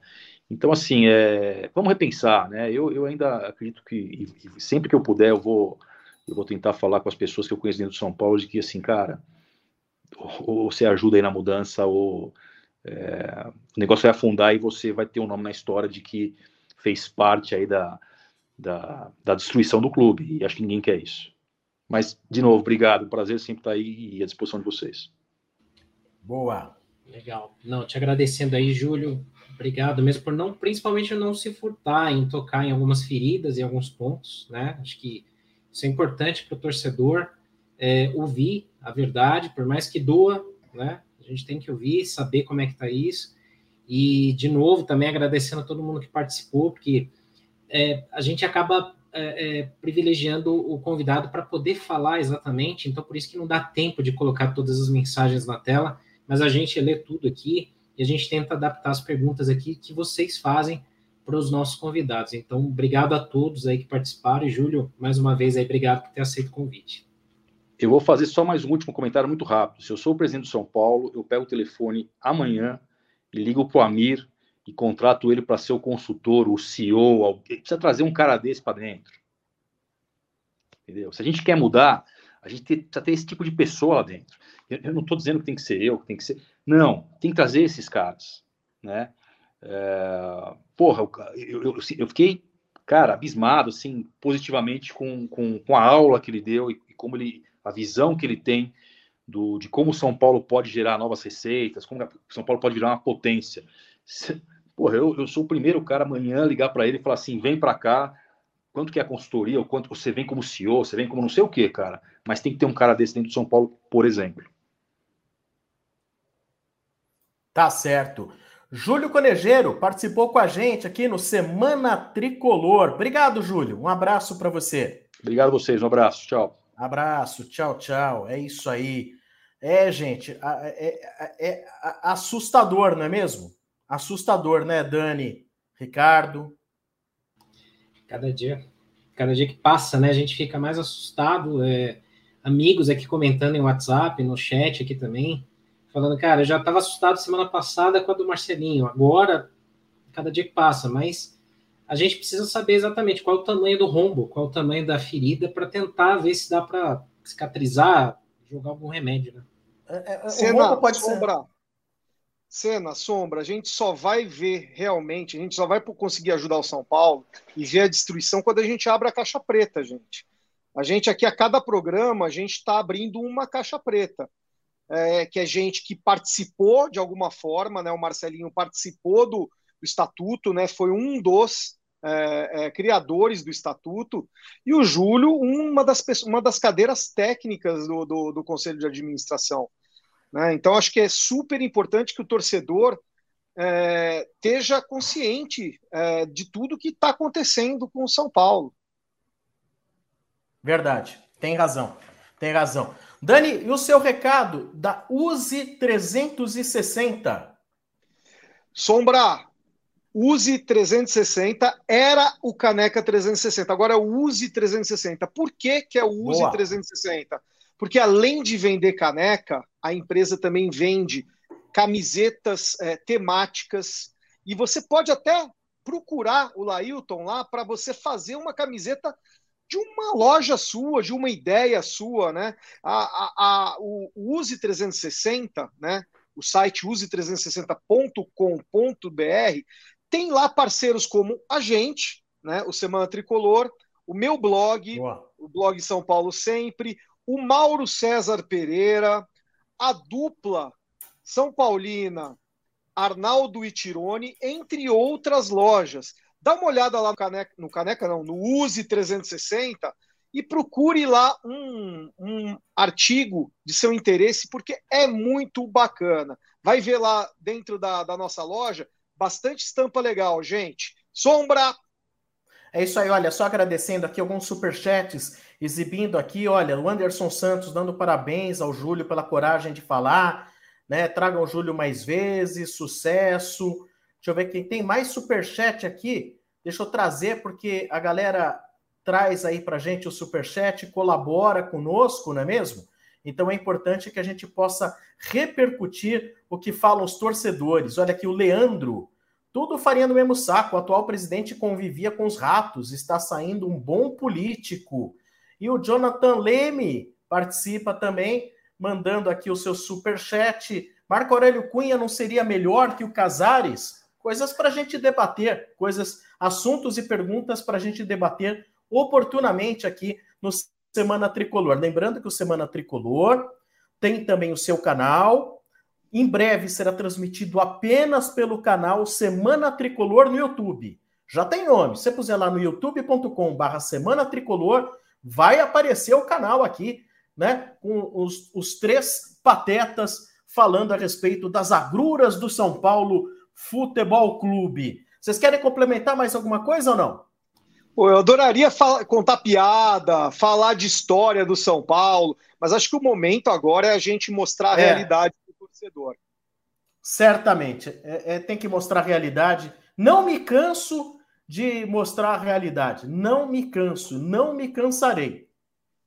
Não, é isso. É, a gente não pode ficar só na parte superficial, achando que é só bola na rede, só o fato do Vitor Bueno, do Pablo, a coisa é muito mais que isso. Lembra sempre daquele finalzinho do Tropa de Elite 2, que mostra o drone lá em Brasília, e aquela frase assim: o, o, problema é o sistema, o sistema é grande pra cacete, então tem muita coisa errada.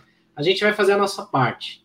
A gente vai botar o dedo na ferida, cobrar, falar, e a gente espera que vocês gostem do conteúdo, se inscrevam, compartilhem. Não é porque a gente quer fama, status, não é nada disso, mas é porque mais gente precisa ver isso daqui, ouvir isso daqui, e vocês ajudam a gente a reverberar cada vez mais isso. É isso aí. É válido falar sobre Vitor Bueno, Igor Vinícius e Igor Gomes. Isso, tudo isso é válido.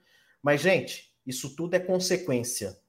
Isso só está em campo por consequência. As causas têm que ser atacadas, as causas têm que ser totalmente atacadas diariamente nas mídias sociais, nos programas, nos blogs, em todo lugar. Tem que se politizar mais. Eu fiz até um post esses dias que eu tava, para minha tristeza.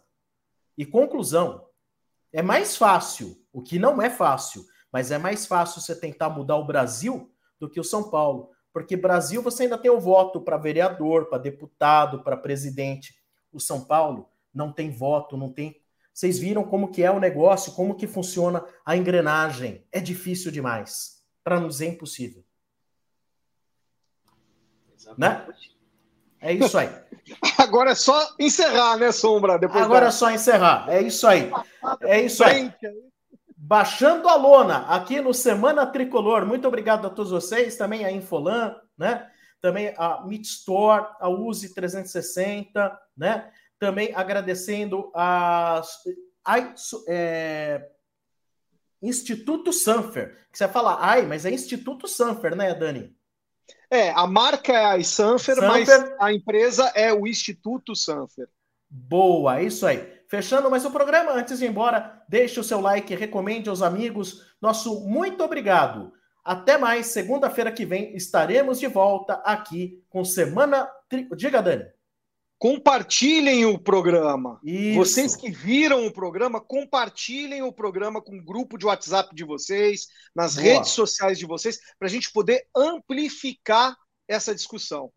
É isso aí. Um abraço a todos vocês. Valeu, muito obrigado. Bem-vindos ao Semana Tricolor. Sombra, Senna e Perrone abrem a semana discutindo tudo sobre o São Paulo.